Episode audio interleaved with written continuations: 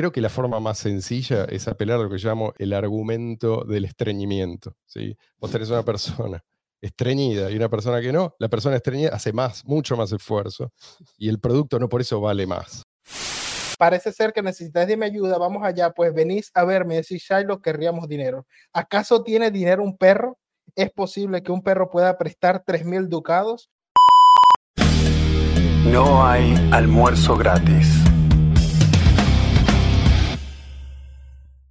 Hola, hola gente, bienvenidos a No hay almuerzo gratis, bienvenidos sean ustedes y también tú, Mariana, ¿cómo, ¿Cómo estás? andan? Todo muy bien, todo muy bien. Mm, Luis, Luis, Bueno, Luis? yo perdón, se lo ve bien, se lo escucha bien.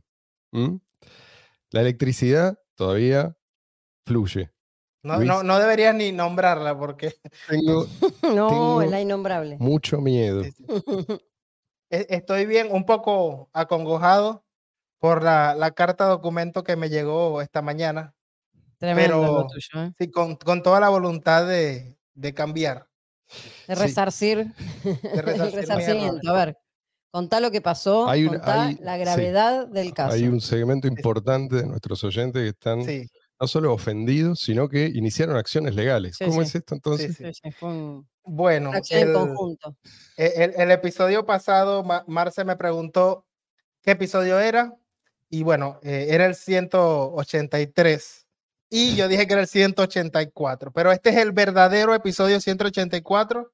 Digo esto también porque estoy obligado a. Por contrato, sí. Sí, sí.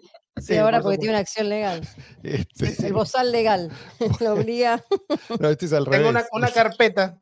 Tengo una carpeta llena de, de documentos en los que me, me prohíben hablar en inclusivo, entre otras cosas. Luis, Pusieron un bozal sí. legal. Lo Es una puede cuota máxima, una cuota máxima de, de cada idioma que, que puedo introducir en cada episodio. Por eso hace mucho que no, no escuchamos tu, tu tan lindo, tan eh, lindo para los oí- oídos el italiano, el italiano del Tano Rodríguez. Ya va a Sí. volver, ¿no? Correcto. que no se repita, que no se repita. ¿Sí? Solamente eso. Hacé tu trabajo. ¿Es mucho pedir? Ya está.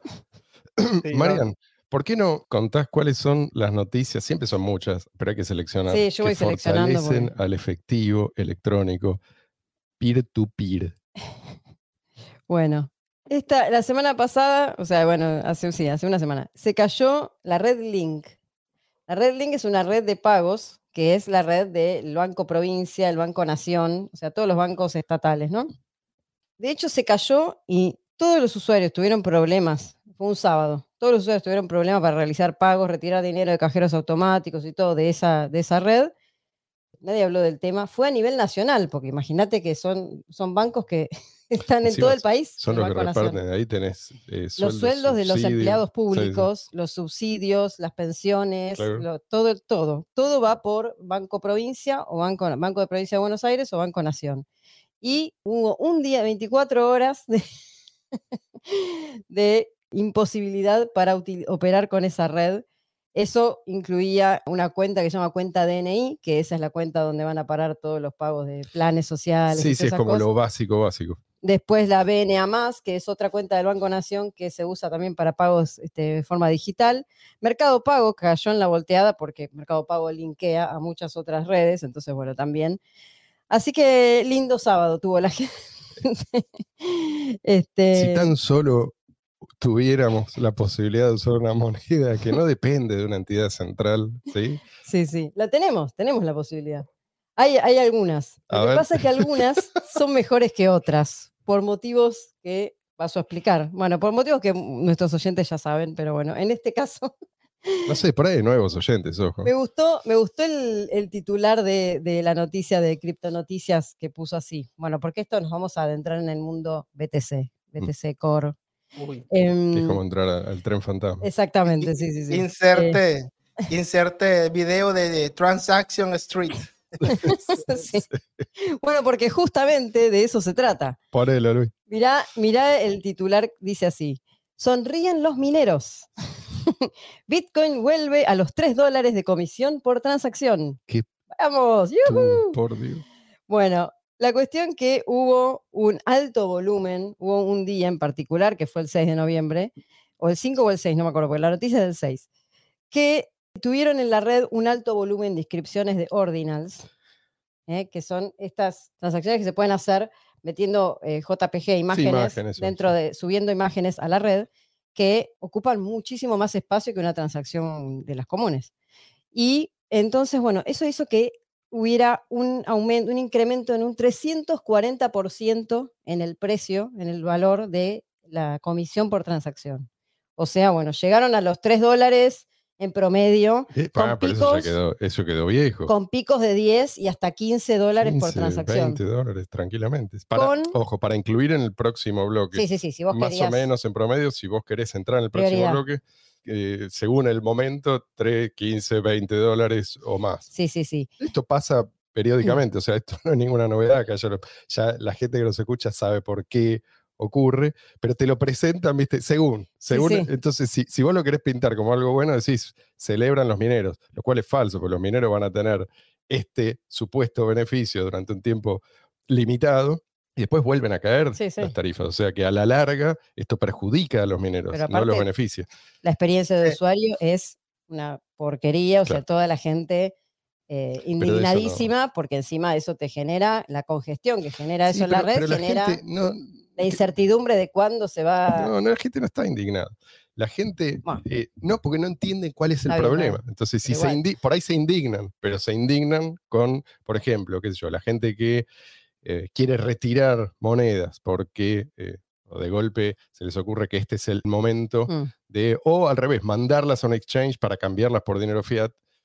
Entonces ahí se dan cuenta de que la tarifa que pusieron no es suficiente y pasan horas y pasan días y a veces pasan semanas y no se confirma. ¿A quién le echan la culpa? Porque, de vuelta, los que quedaron de ese lado son analfabetos funcionales. sí. Le echan la culpa al exchange. ¿sí? Y no hay nadie diciéndole, no, mirá, el problema es la red de BTC. No hay nadie diciendo eso porque Sí, eso sí. es prohibido decir. sí, O tenés que decir que es algo bueno. De alguna manera tenés que disfrazarlo de algo bueno. Entonces, a la gente no le queda más remedio que comérsela.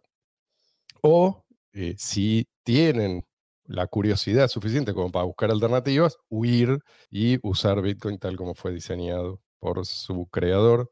Así que congestiones en la alias. red, sí, sí, Luis. eh, amerita, por favor, el, el cortito, el video cortito de, de Transaction Street para que se vea qué es lo que pasa.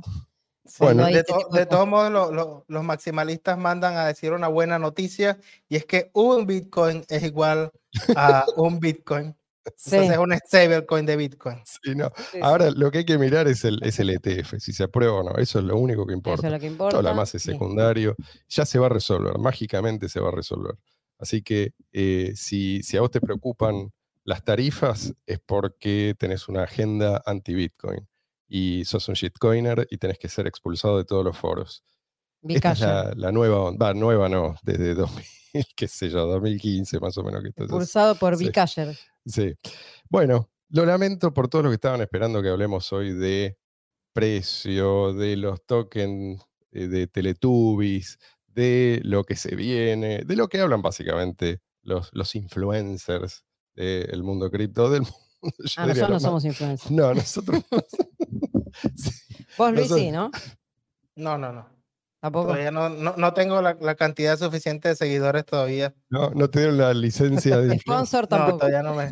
No. No Este, hiciste ningún unboxing de ningún producto que te mandaron. Eh, Hice, hice un unboxing, solo que no lo grabé. Entonces fracasé como. Pero Como aparte de algo comprado, seguramente, ¿no? Sí, sí, por supuesto.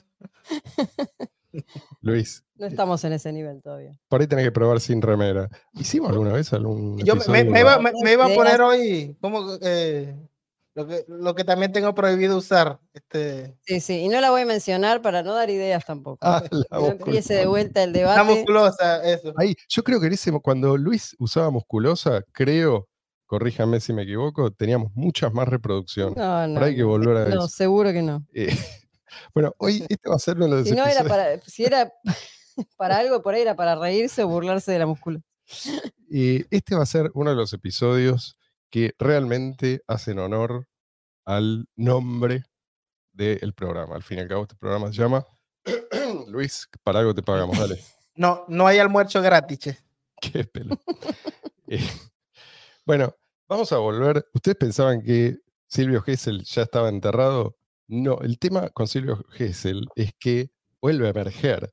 Entonces hay que meterlo en el ataúd, clavar bien, ¿sí? Y asegurarse de que nunca más. Por eso tenemos que completar el trabajo que hicimos la vez pasada. La vez pasada eh, hablamos un poquito de sus ideas. Hoy queremos, de una vez por todas, no solamente de Silvio Gesell, yo diría en general del analfabetismo económico, ¿sí? porque esto tiene consecuencias. Mucha gente cree que vos podés tener una, una teoría, mm, mala teoría o no lo suficientemente examinada y no pasa nada, ¿sí? Porque bueno, qué sé yo, te gusta esa teoría, eh, te gusta el teórico, te simpatizan las conclusiones. No, macho. O sea, si la teoría es mala, las consecuencias también vas a van a ser malas. Y esa es la razón por la que esta cuestión a nosotros nos, nos importa, nos, nos interesa aclararlo. Hessel es, iba a decir que es llamativo, en realidad no, es tan llamativo, no es un caso único, pero a mí lo que me llama un poco la atención es cómo este tipo vuelven a presentártelo ahora como si fuera un pensador original, que fue como injustamente ignorado, mm. ¿no? hay gente, gente, que por ahí no tiene, ni siquiera lo, leyeron, si vieron alguna pequeña presentación. Wikipedia. sí, sí. Y, y descubrió el agua tibia. Esto, esto es Igual ya con la Wikipedia basta y sobra para, para ver que, que las ideas no eran las correctas. Sí.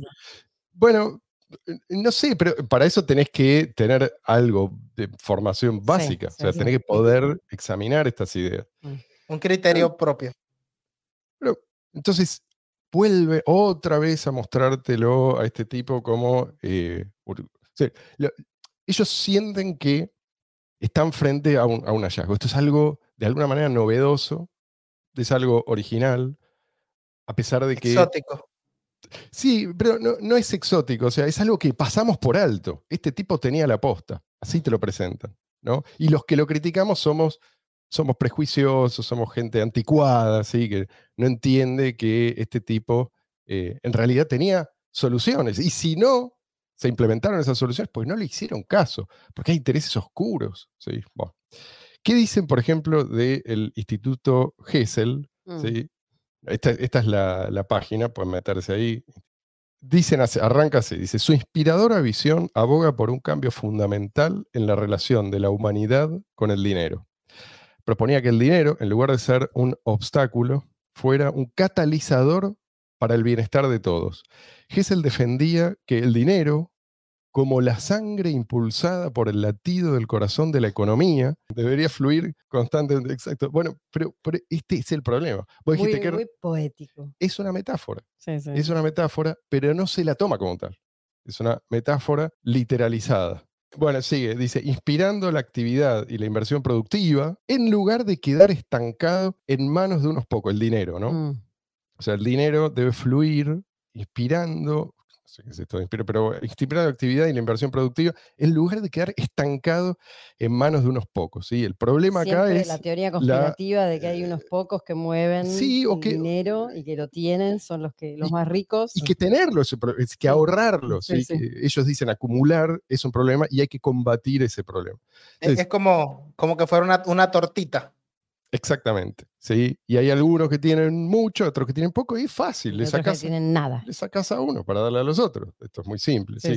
primero, el dinero no está en manos de, uno, de unos pocos. Esta idea de que tenés unos pocos que tienen mucho dinero, ¿sí? Como, como el tío rico que nadan en monedas de oro y todo lo demás. no, es así. O sea, la gente que tiene hoy los, billonarios, los multibillonarios, estos que tienen, vos ves las fortunas y 100 mil millones o más, 200 mil millones de dólares, tienen, no, pero, pero lo que digo es que no tienen un cofre ¿sí? lleno de monedas de oro. La fortuna de estos tipos están atadas a activos. Claro, sí, sí, sí. Y que, sigan siendo fortunas depende de que esos activos sean productivos. ¿sí? Es decir, que es algo que beneficia indirectamente a todos. Vos no podés pretender quitarle a esta gente sus ahorros, entre comillas, y que todo siga funcionando igual. Mm. Porque lo que vas a hacer es, en realidad, si vos, si lo que querés es dinero, vas a tener que liquidar esos activos. Y eso es algo que eh, va a perjudicar la producción dentro de esa economía. Pero esa es la imagen que se tiene desde la izquierda, desde el socialismo, desde el progresismo, del capitalismo. O sea, se ve el capitalismo como eso, como unos pocos tío ricos nadando en monedas y con cofres y con bóvedas llenas de dinero. O sea, eso es, sí, por eso, por es eso algo para ellos. infantil por sí. ahí, pero es la realidad de lo que se, muchas veces lo que se piensa, o por lo menos cómo lo sienten, ¿no? O sea, es como una cosa, una cosa que a veces lo sienten así, Por eso para ellos la solución es simple. la redistribución. La solución es ir, abrir ese cofre Claro. y distribuirlo entre. Sí, Luis.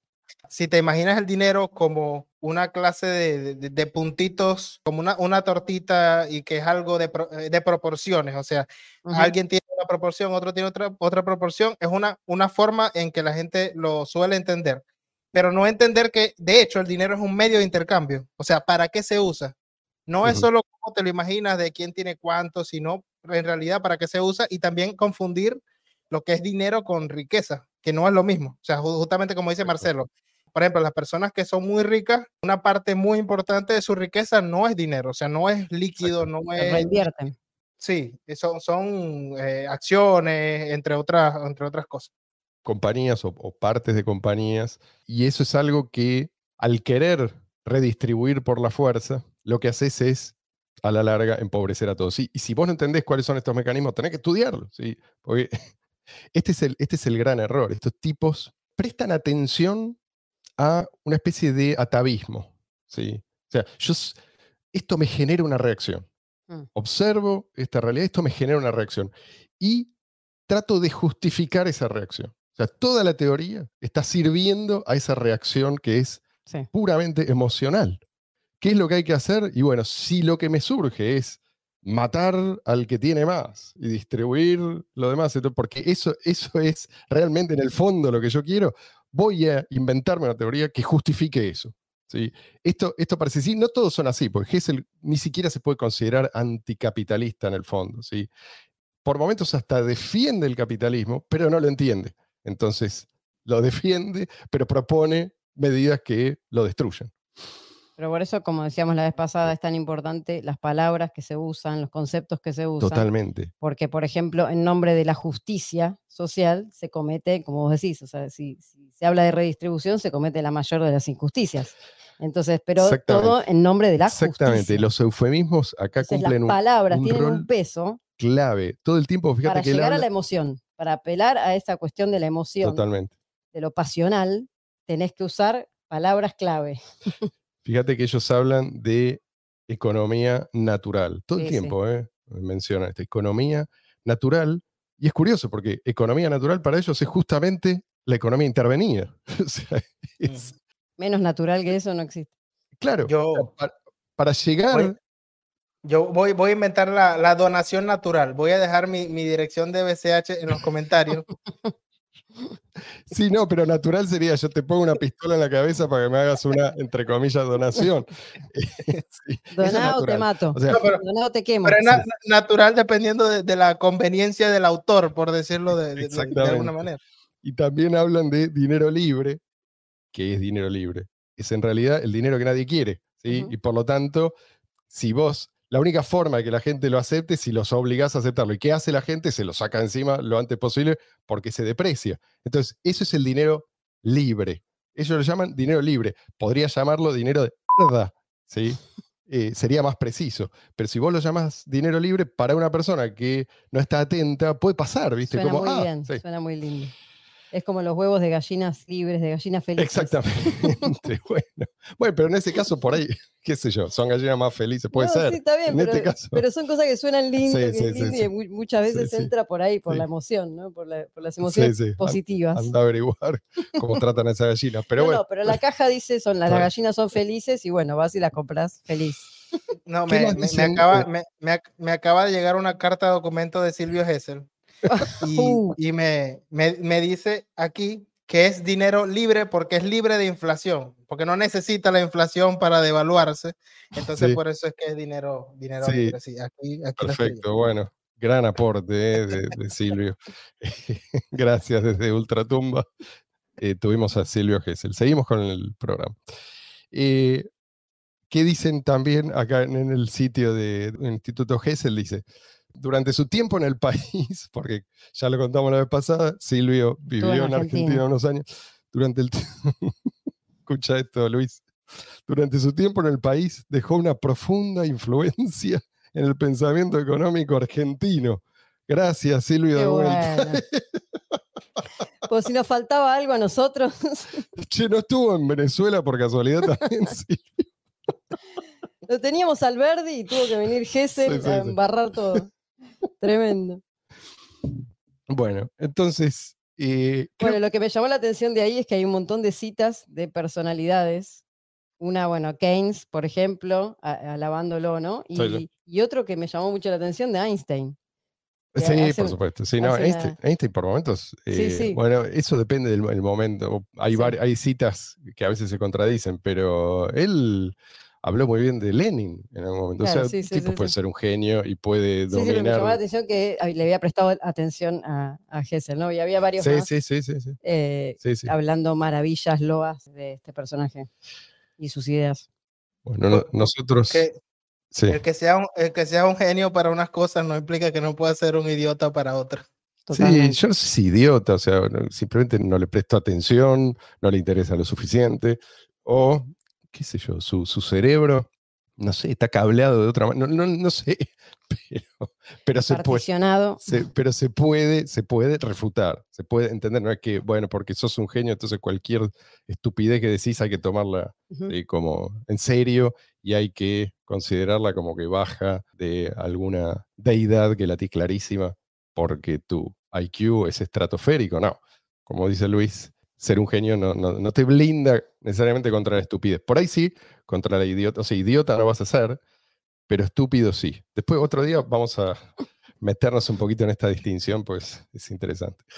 Eh, entonces, esta gente tiene este, este impulso, ¿no? Vamos a resolver, vamos a resolver. En lugar de entender, vamos a resolver, vamos a saltar directamente a la solución. Entonces, si hay diferencias, que para ellos esto es algo inaceptable, diferencias entre seres humanos, y algunos son más ricos que otros, Intervenir. hay que intervenir, ¿sí? No hay curiosidad por lo que explica, por lo menos en parte, estas diferencias. No, hay que intervenir y tampoco hay curiosidad por las consecuencias no deseadas de esas intervenciones. Che, si intervengo, si hago esto, ¿no será que el resultado va a ser aún peor? No importa, no importa, ¿sí? Porque ya en ese punto pasaste como al terreno, y de esto, de esto habla, después quiero, lo, lo vamos a citar, ustedes lo citaron recién a Einstein, yo lo voy a citar a Mises, otro genio, eh, pero un genio quizás más humilde sí, que Einstein, o sea, no se metía en, en los terrenos que no dominaba. Mises dice que con estos tipos se hizo la misma pregunta que yo. de ¿Por qué, sí, si estaban tan equivocados, la gente insiste en rescatarlos? Igual dice que eh, ya es, es una cuestión que va más allá de que es imposible convencer a esta gente. Es algo dogmático, ellos los ven como si fueran profetas y entonces no prestan atención a, a los argumentos. Bueno, de- después... Estabas diciendo del tema de la intervención y de que no se paran después a revisar las consecuencias de esa intervención. Sí, sí, sí. Pero bueno, de vuelta. ¿Por qué? Porque ellos están más allá de la crítica. Mm. ¿sí? Ellos escriben eh, de vuelta desde el corazón ¿sí? es lo Eh, más importante. Y usan el cerebro para disfrazar que en realidad está hablando Mm. el corazón. Y el corazón a veces, sí, estamos hablando de un corazón, el corazón de, de Burns, ¿viste? Ese corazón de, de trapo. Que es una pasa de uva, Sí, sí, sí. apenas bombea. Sí, sí. Justo me, me acordé de esa escena cuando él le dice, escucha su corazón, y el de atrás le dice, no, no, así con, con no. Bueno, entonces, estos tipos lo que quieren, y esta es la diferencia, y yo creo que en esto se diferencian de, de los marxistas, no se presentan como frontalmente anticapitalistas, no ven como al capitalismo algo, como algo necesariamente que hay que superar. Ellos quieren, por así decir, los huevos de oro del capitalismo, Claro, pero sin la gallina que los pone. son más vivos. Claro. Entonces, por ahí la refutación del marxismo es más fácil porque ya la misma historia, no te hace falta mucho más que los propios resultados. Plagada de fracasos. Claro, plagada no, o sea, el fracaso es, in- es inevitable, son todos fracasos, entonces es más difícil convencer a la gente. En cambio, estos tipos están como flotando en una especie de nebulosa, no estaba muy claro qué es lo que quieren, cómo lo- en cambio Marx sí decía, no, hay que ir, hay que reventarlo. Estos no te dicen eso directamente, tienen, viste, otros modos. Un poco más acomodaticios.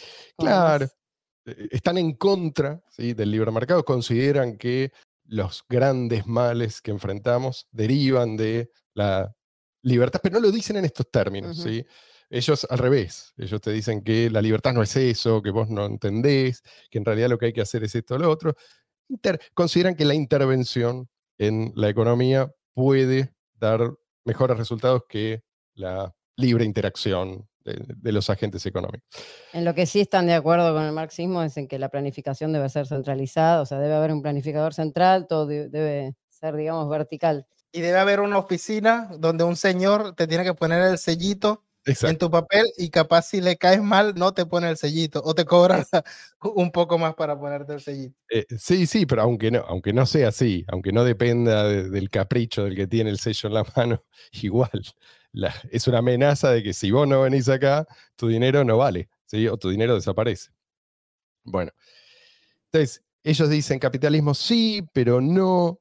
A ver, ¿para qué una persona invierte? Cualquier persona. Si vos invertís es para ganar. Ahora, si vos desde el gobierno erosionás esa ganancia o amenazás esa ganancia mediante todos lo- los medios habituales, la confiscación, la inflación, los impuestos, eh, la- o la oxidación, como en el caso de Hessel, ¿no crees que eso va a reducir la propensión? Esto- Acá volvemos al sentido común. La propensión a invertir, eh, la persona que enfrenta esto, ¿no va a cambiar su decisión? Estas son las cosas que ellos nunca se plantean.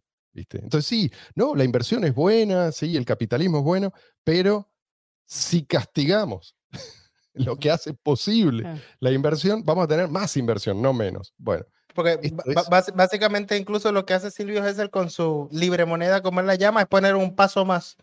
O sea, el dinero no, no, no es un medio de inversión, por tanto tienes que ir, ponte, no, no sé cómo lo pensaban en aquel tiempo, donde el prestamista o, o el que compra y vende oro, que te venda algo que sí sea un medio de, de- de inversión. O sea, te pone un paso más y esa fricción es lo, lo mismo que te aleja, que en el caso de BTC, la fricción es lo que aleja a BTC de ser un medio de intercambio. Entonces, Sí, aquí sí, estaríamos pero- hablando al pero revés. No, no solo la fricción, acá es la depreciación deliberada y programada, ¿sí? lo que propone Hessel.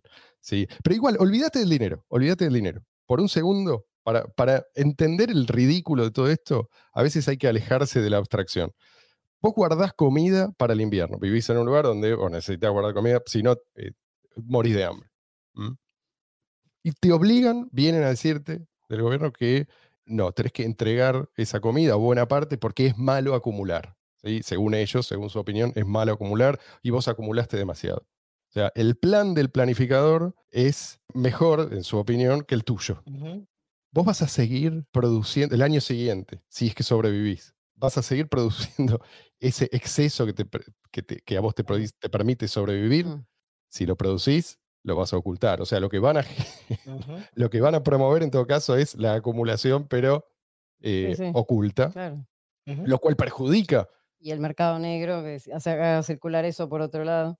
Ex- exactamente. Bueno, pero eso es lo que pasa cuando tú- ponen las leyes de abastecimiento. Sí. De Tú- tú lo planteas-.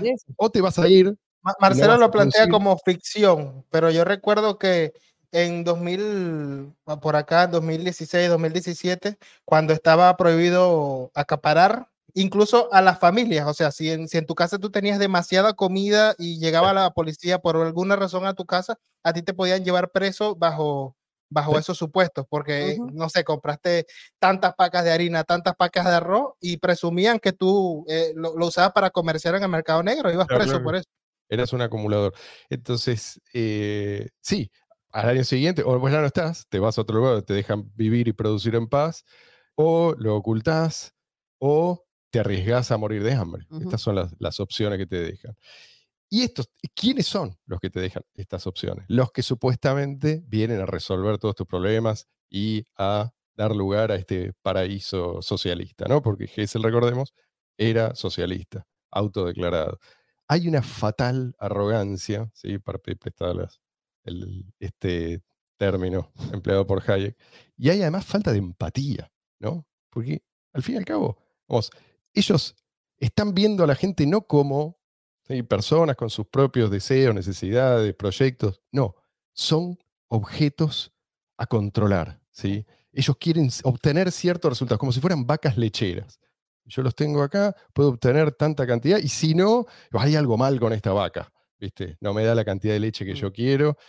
Este, es decir, no se les ocurre que las personas pueden responder a sus propios intereses y no a los intereses del planificador. Eso es ofensivo para ellos, ¿viste? ¿Cómo se te ocurre? Y no se les ocurre que responder a los propios intereses puede llegar a ser en beneficio de, y esto también es un insight, escuchaba Es que tiene en varios siglos, así, no es que no estamos diciendo nada nuevo. Es en general así. Sí, sí, Cuando cada uno responde a sus propios intereses, indirectamente o directamente beneficia a los demás. exactamente. Pero bueno, Pero además de arrogancia, es muy políticamente incorrecto en, en algunos ambientes pero, decir eso.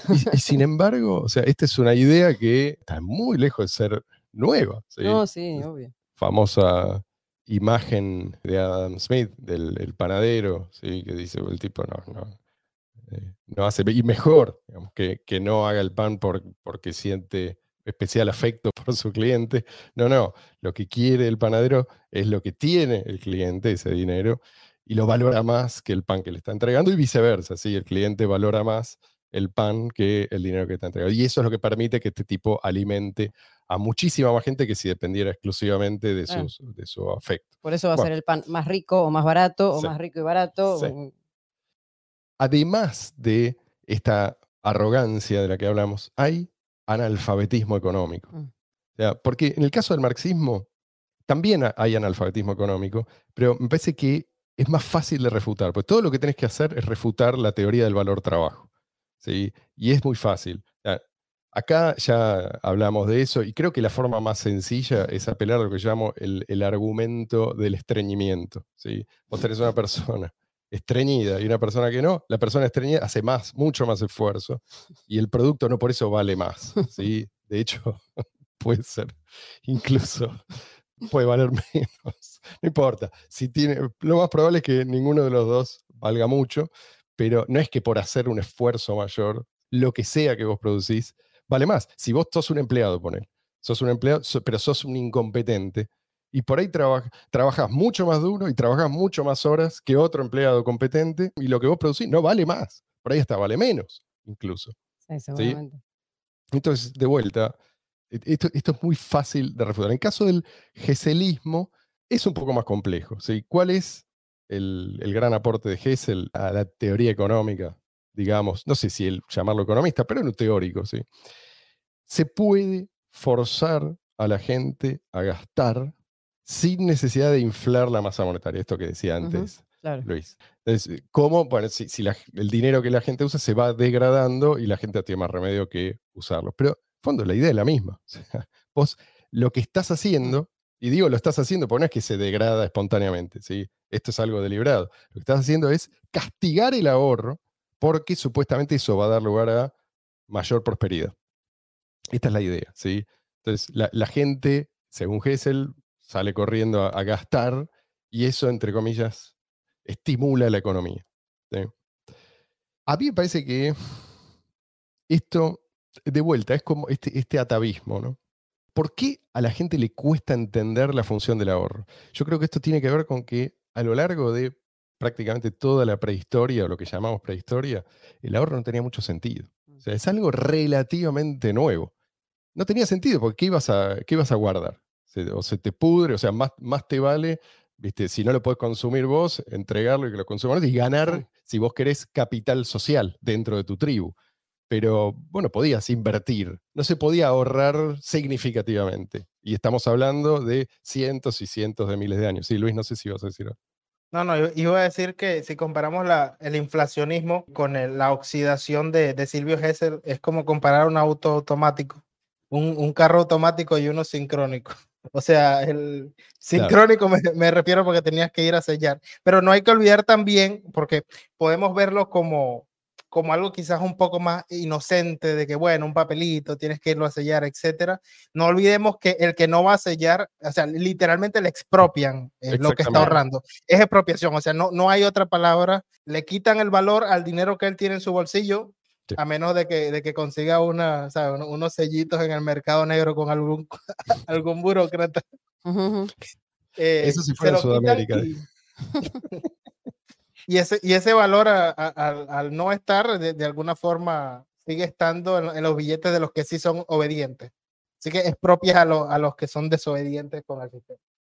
Yo creo que si, si la gente, si todos leyeran La economía en una lección, libro de Henry Hazlitt, que recomiendo de corazón a todo el mundo, realmente el estatismo, mira lo que te digo, el estatismo sería imposible. Obviamente la gente no lo hace. Por un lado, pues, por ahí, no sé, no, no es algo que despierta tanto interés, pero por otro lado es algo que se desalienta. Sí, sí. Sí, eso. Lo que eso se enseña en las escuelas, en los colegios, es todo lo contrario. Lo que se enseña es magia, disfrazado de teoría económica. A ver, va- vamos, vamos a tratar de hacer rápido para que se entienda. ¿Qué son los bienes de capital? Herramientas y maquinaria en general que te permite aumentar la productividad de los trabajadores. ¿sí? Un trabajador con la ayuda de maquinaria va a ser mucho más productivo. Puede un tipo que hace un par de zapatos en un día, con maquinaria puede hacer mil, par- miles de pares de zapatos en un día. Entonces, los bienes de capital son esos que no son de consumo, simplemente eso, ¿sí? que sirven para producir otros bienes. Habilitan el crecimiento de la producción de bienes de consumo. Espectacularmente. Entonces, una economía más capitalizada es una economía mucho más productiva. Pero los que producen bienes de capital, estoy hablando de los que se dedican a eso, sea el empresario, directivos, empleados, todos, necesitan bienes que no son de capital, necesitan sé yo, vivir, necesitan se- seguir haciendo su vida, seguir trabajando. Comer, vestirse. Exacto. Esos bienes de consumo son el resultado del ahorro. Es decir, son el resultado de la decisión de un montón de individuos que se privaron, la decisión de privarse de consumir. ¿sí? ¿Para qué? Para obtener en el futuro más, más, más de lo que sea, ¿sí? más bienes de consumo de los que tienen hoy. Entonces, el ahorro es lo que hace posible, ¿se entiende esta conexión? La producción de bienes de capital. Si el ahorro hace posible la producción de bienes de capital, el ahorro hace posible la expansión de la, riqueza. Exactamente. Exactamente, de la, de la productividad. Entonces, la gente tiene más, y esto es, a ver, eh, si vos querés ver el despegue en la historia, lo ves claramente en la revolución industrial. ¿Qué es esto? La supercapitalización, no es otra cosa. Para lo cual necesitas, bueno, esto vamos a dejarlo a un costado también, una moneda. Cuanto mejor es la moneda, más fácil ¿sí? Eh, es este proceso también. O más aceitado, digamos así.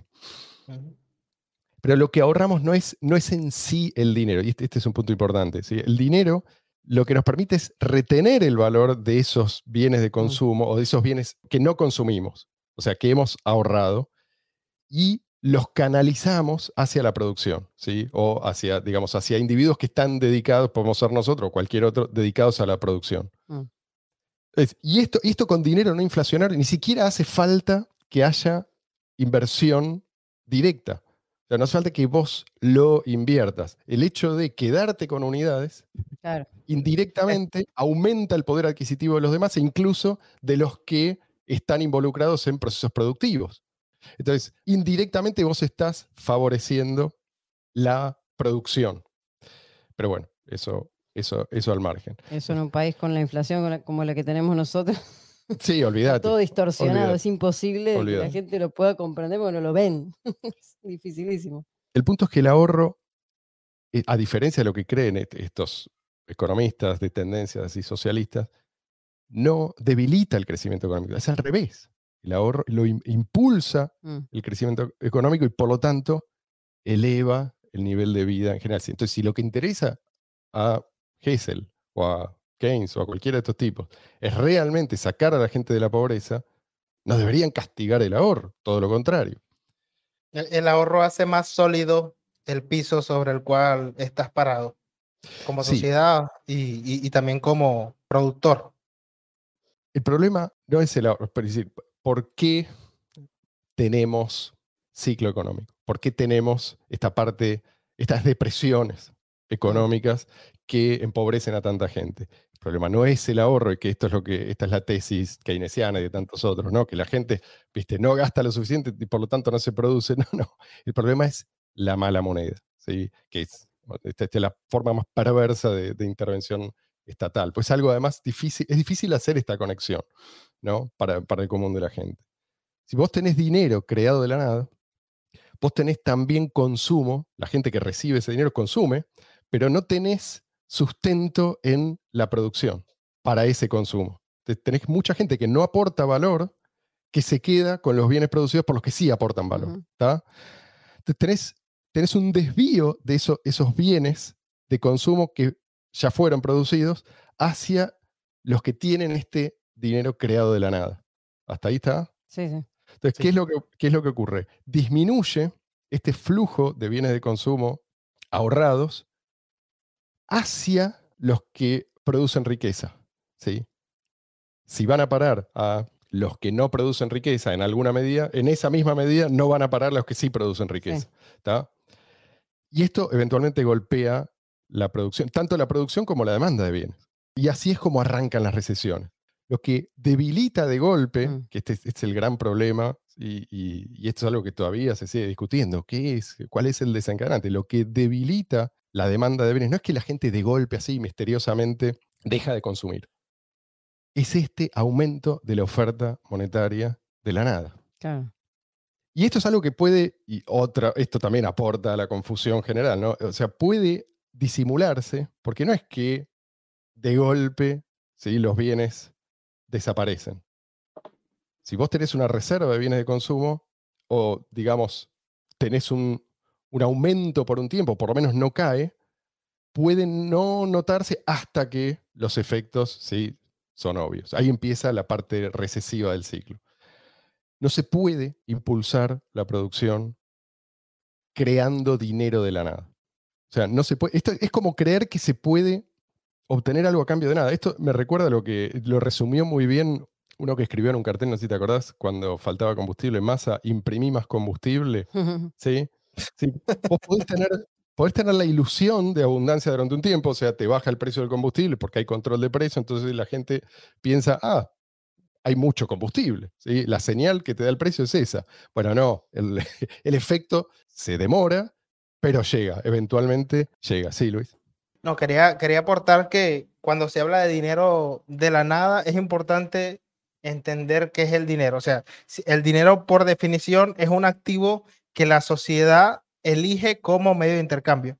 Mm. Y crear dinero de la nada es crear un activo que la sociedad no selecciona para ese uso y obligar a la gente a utilizarla, bien sea por amenaza, etcétera. O sea, básicamente el, el dinero estatal. Así que yo agregaría a ese que la culpa de la, de- del ciclo es del- de la mala moneda, también, bueno, que la, la culpa del ciclo es de, del Estado, de esta capacidad que Mm. tiene el Estado para obligarnos a usar la mala moneda. Porque capaz bueno, Estado, Sí. cual- cualquiera puede crear un, un- un- Totalmente, un dinero de la nada, pero no puede obligar a las personas. Porque a- espontáneamente, de hecho, vos tenés la evidencia histórica, que la gente lo que eligió fue una moneda que refleja la escasez del mundo real. ¿sí? No que se, si vos sabés que se puede emitir discrecionalmente y vas a preferir otra que no, salvo que haya fuerza de por medio. Por eso está bien la aclaración Por, por- por eso no, no, son un- no es un problema que existan 15 millones de, de altcoins porque la gente no las elige y por tanto al no tener esa, esa capacidad de obligarnos simplemente nos olvidamos de ellas y, Claro. y- y ya. Entonces, en resumen, voy a ir redondeando. Alguien tiene que ahorrar para que haya producción.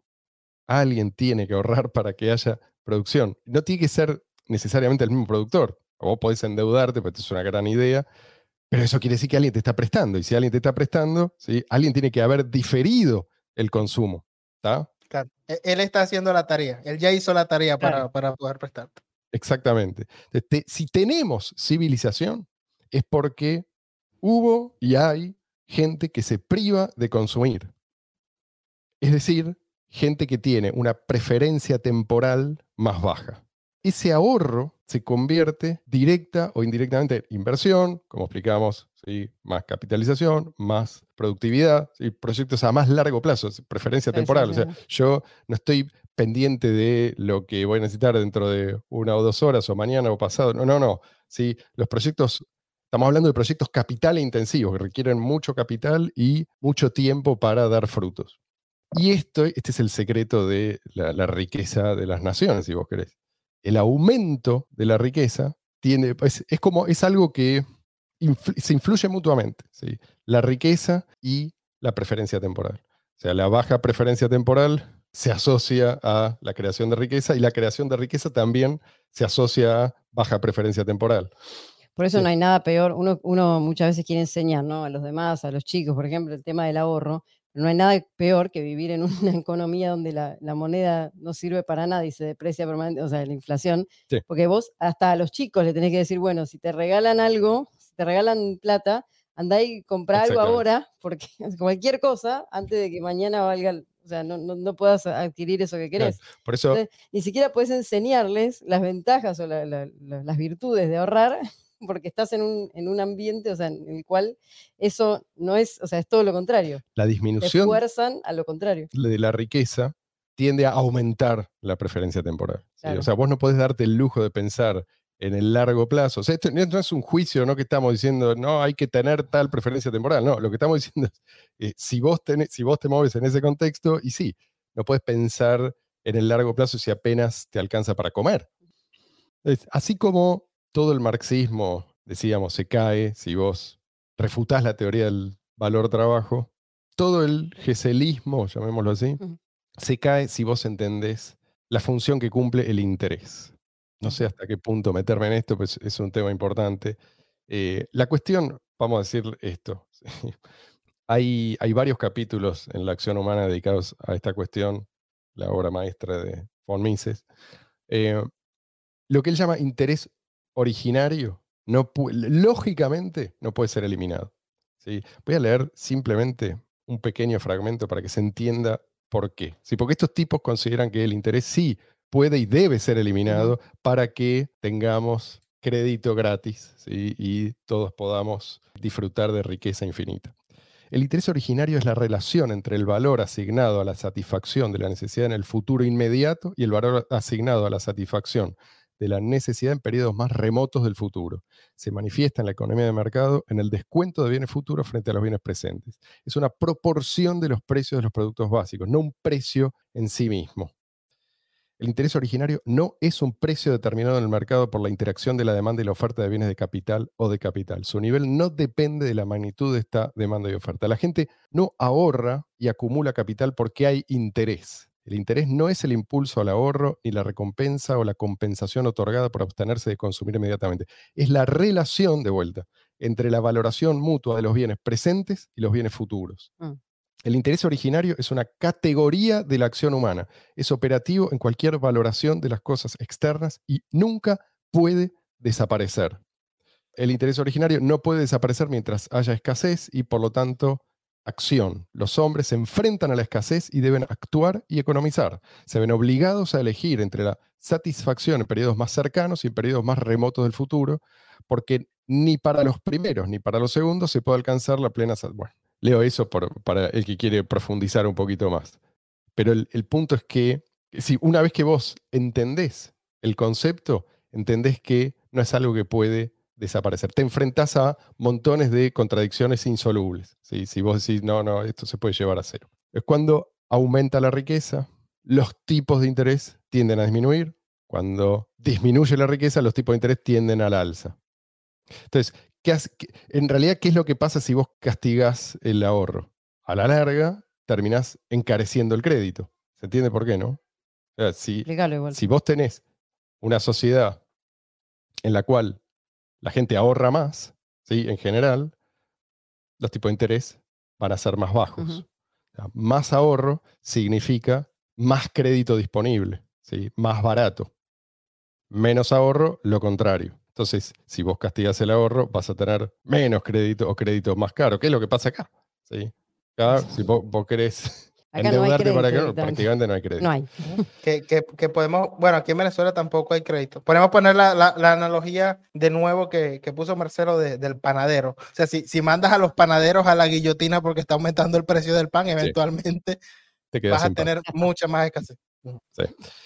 ¿Qué es lo que pasa? Los gobiernos que consideran que esto es algo que se puede, que se puede manipular, lo que hacen es tratar de bajar artificialmente estos tipos de interés. ¿Para qué? Para estimular la inversión. Mm. ¿Mm? Entonces, yo expando artificialmente el crédito por encima de lo, de lo justificado por el capital disponible. En esas condiciones es tan barato endeudarse que cualquier cosa parece rentable. Y ahí es donde empieza esta etapa de mala inversión, la fiesta. ¿no? Todos están ganando porque, y sí, si es prácticamente eh, gratuito endeudarse, Sí, sí. cualquier cosa que sea rentable, no importa cuánto, me va a dejar ganancia. ¿tá? Entonces, sí, puede resultar bien hasta que otra vez llega la parte contractiva del ciclo y hay que liquidar todas esas malas inversiones, empieza el desapalancamiento y, o sea, eso es lo único que pueden lograr en realidad. Mm. Decir, sí, tienen una influencia sobre la economía, pero es negativa. Les da mucha emoción a los, a los keynesianos, pero es básicamente ir en una autopista a toda velocidad y en contrasentido, aparte. Sí, sí. Yo diría que es como ir a toda velocidad eh, en primera, sí. O sea, no, no pasar segunda, tercera, cuarta, quinta, sino quedarse en primera. Y sí, un rato vas a ver Fundís hasta el que, auto. hasta que fundís el motor. Eh, para seguir con las metáforas que usan ellos, viste que la economía es, un- ¿no? es una máquina que hay que encenderla y hay que eh, aceitarla o hay que bajar la velocidad o subirla, en fin.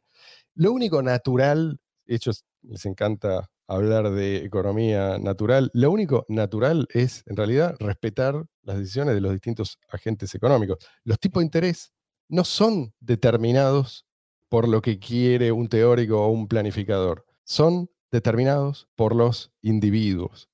Lo, lo que Responden a la que- oferta y la demanda igual que cualquier otra Sí. cosa. Y, y por las ¿Cuánto quiero condiciones yo? de la realidad, no, no olvidemos, por las condiciones de la realidad. las condiciones de la realidad y las características de estos individuos. Claro. O sea, eh, ¿cuánto van a consumir ahora versus en el futuro? Eso te va a determinar los tipos de interés.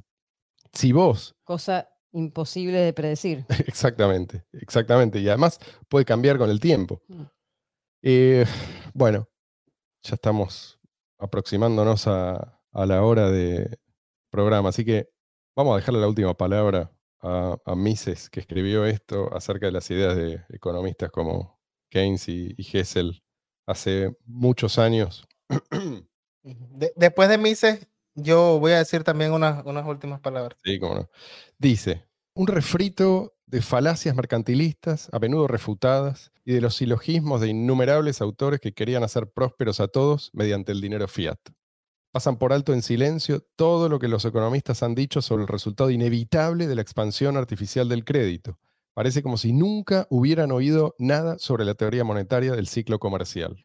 Según ellos, la causa del desempleo no fueron las políticas laborales inadecuadas, sino las deficiencias del sistema monetario y crediticio. Ya no hay necesidad de preocuparse por la insuficiencia de ahorro y acumulación de capital ni por los déficits públicos. Todo lo contrario. El único método para acabar con el desempleo era aumentar la, entre comillas, demanda efectiva mediante el gasto público financiado por la expansión del crédito y la inflación. Las políticas que recomendaba la teoría general, la famosa obra de Keynes, eran precisamente las que los, y él los llama delirantes monetarios, habían propuesto mucho antes y que la mayoría de los gobiernos habían adoptado durante la depresión del 29 y los años siguientes.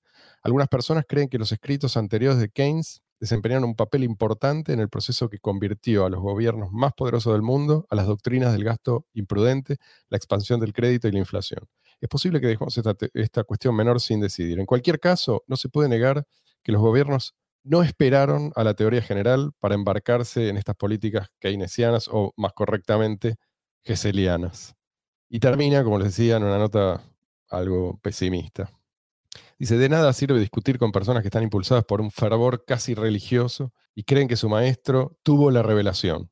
Una de las tareas de la economía es analizar cuidadosamente cada uno de los planes inflacionistas, tanto los de Keynes y Hessel como los de sus innumerables predecesores, de John Law hasta C.H. Douglas.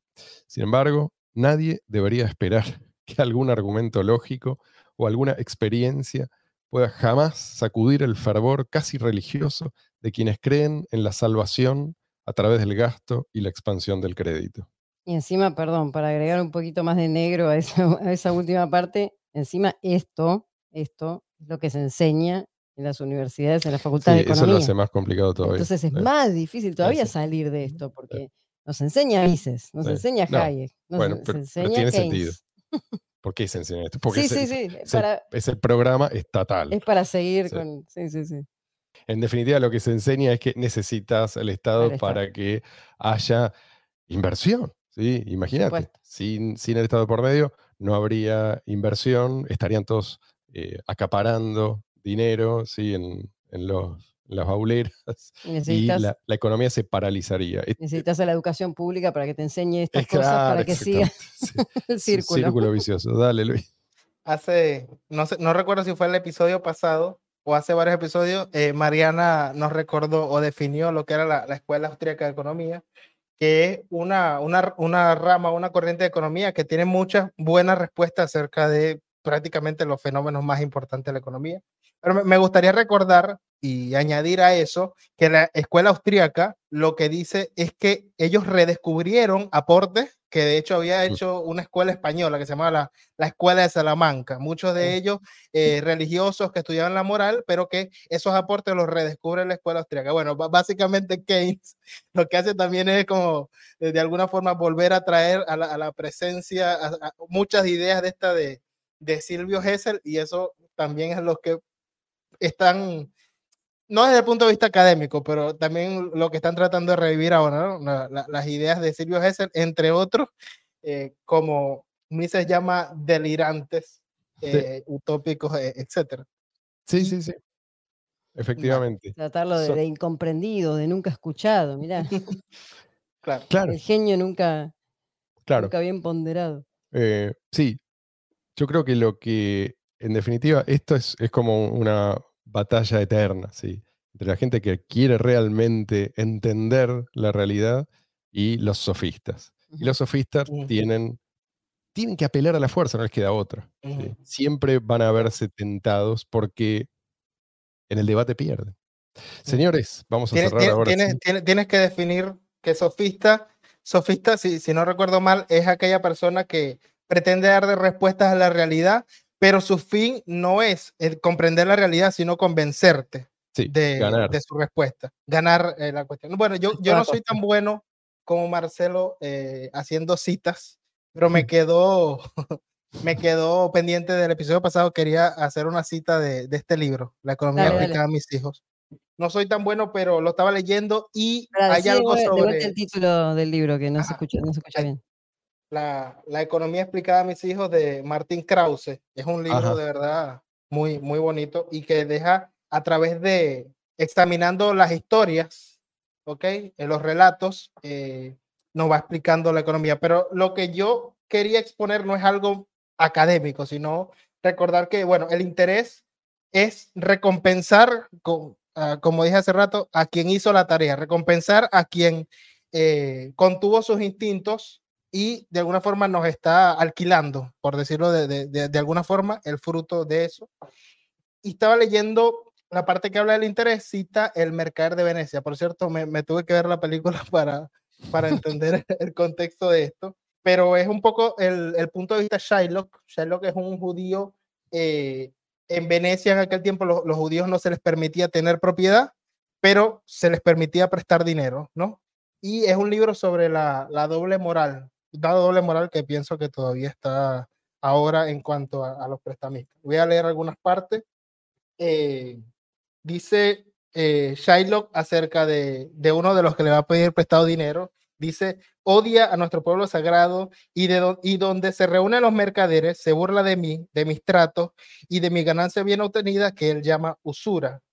En otra parte, Antonio, que es este tipo que no, no es un tipo malo, pero todos en esta historia tienen de alguna forma doble moral. Y. Antonio dice, eh, está pidiendo prestado para otra persona. Dice, eh, Shylock, aunque yo no presto, ni pido prestado recibiendo ni dando interés, eh, sin embargo, para remediar las necesidades urgentes de mi amigo, romperé mi costumbre. Entonces, Shylock, de, de- de alguna forma, eh, básicamente, él, él reivindica su, su- su superioridad moral ante, este- este hombre que le va a prestar el dinero, ¿no? Y también le dice Shylock, muchas veces me habéis censurado en el Rialto por mi dinero y mis usuras. Yo siempre lo he llevado encogiéndome de hombros con paciencia, pues la resignación es la devisa de mi tribu. Me llamáis impío, perro verdugo, me escupís eh, mi gabán de hebreo y todo ello por el uso de lo que es mío. Este, esta es la, la- la parte que, de este capítulo que, re- que realmente a mí me, me resonó. Pues. O sea, tú, tú estás usando lo que es mío y aparte me escupes, me llama eh, de, de las peores formas. Bueno, entonces parece ser que necesitáis de mi ayuda. Vamos allá, pues venís a verme. Decís, Shiloh, querríamos dinero. ¿Acaso tiene dinero un perro? ¿Es posible que un perro pueda prestar tres mil ducados? ¿O debo hacer una profunda reverencia y con acento de esclavo, con aliento húmedo y con susurrante humildad, deciros, noble señor, el viernes pasado me escupiste encima, tal día me diste patadas, tal otra vez me llamaste perro, y por esas cortesías os, presta- os prestaré todo ese dinero, ¿no? Entonces, bueno, eh, no, no es una cita académica, pero No, creo que es muy, muy, muy ilustrativo sobre la, la moral que suele haber sobre, sobre el interés. O sea, la forma en que se lo llama, usura, ¿sí? Es Sí. algo negativo, ¿no? Pero al fin y al cabo ahí hay un acuerdo de partes. ¿Qué, qué- No, qué y- tiene? Y, O sea, y- el, el- pa- paralelismo, aparte de esta historia, que como digo, habla mucho de, de doble moral, es que así como, como ahora, en aquel tiempo, se dice que el interés es, es de malvados, etcétera, pero ahí está el tipo pidiéndole eh, dinero prestado a, a este usurero. Sí, sí. Me hace acordar a esos, a esos lugares que, que dan crédito a la gente, viste, en los lugares pobres o de, Sí, a donde la gente, la que gente que no son- tiene buen Claro. historial. Claro, gente que justamente que vos no sabés, o sea, que la confianza tenés, la tenés en cero o menos que cero, porque no sabes si te lo va a devolver algún día, pero entonces el crédito tiene, o sea, es, los intereses son carísimos y después todos están golpeando la puerta, no, mirá lo que me hizo. El tipo va por su propia voluntad a pedir dinero porque no sé en qué se lo quiere gastar, pero bueno, vos tenés un- una reputación o no, es, es así. Entonces, bueno, me hace acordar a eso, como que culpan al al que da crédito porque lo da con un interés muy alto, pero en realidad es algo voluntario. Vos podés ir o no a esa ventanilla a pedir el dinero. Sí. Sí, si- siendo la, la culpa del que ha hecho que escasee el crédito, escasee el ahorro para que, para que puedan haber otras opciones. Tal cual. Y, y- y esa es aparte la actitud hacia los empresarios en general, si me Exactamente. permiten Sí. decir. Sí, sí. Exactamente. Bueno, Eh, ahora sí, nos hemos pasado, señores. Eh, Luis insiste en intervenir. No, Hablando no, de lo, último aclarar por si alguien quiere ponerse en los comentarios, Shylock es de alguna forma el, el villano de, de la obra. O sea, también tiene, eh, en cierta forma, tuve- quise ver la película antes de hacer la cita para, para comprender un poco. Es un tipo que al final entra en un juicio para pedir una libra de carne de Antonio porque no terminan pudiendo pagar el, eh, el dinero y... eh, Pueden en, cierta forma es, es el villano de la obra y, y- y quiere venganza, pero también vi- viendo la película y- o, o leyendo la historia, yo solo vi la película, también podemos ver el contexto de, de- de por qué él odiaba tanto a Antonio, o sea, tantas cosas que le hacía, lo escupía, lo, lo llamaba perro. Eh, pude empatizar, y sobre todo porque quien lo interpreta es Al Pacino, un excelente actor. Sí, sí, sí, sí. Pero además está esto, ¿no? Porque eh, es una sociedad en la cual el préstamo se considera usura, con lo cual lo que estás haciendo, en definitiva, es limitar la competencia. Y- Eh, Y, y es incluso prohibido. O sea, comenzando la película, dicen que está totalmente prohibido, solo que a los judíos que no se les permite tener propiedades, como hacen la vista gorda para que ellos puedan. Claro. eh, Pero por eso digo, lo, lo que estás haciendo es, por un lado, combatir la competencia y por otro, enojarte por los resultados de esas Sí. medidas. ¿sí? y, y enojarte porque hace lo único que le permites hacer, o entre las únicas cosas que le, que le permites hacer a esa persona para sobrevivir. Si les interesa y les gusta lo que hacemos, no olviden seguirnos, no olviden dejarnos likes y no nos olviden, aquí estaremos. Nos volvemos a encontrar con ustedes el domingo que viene. Cuídense mucho.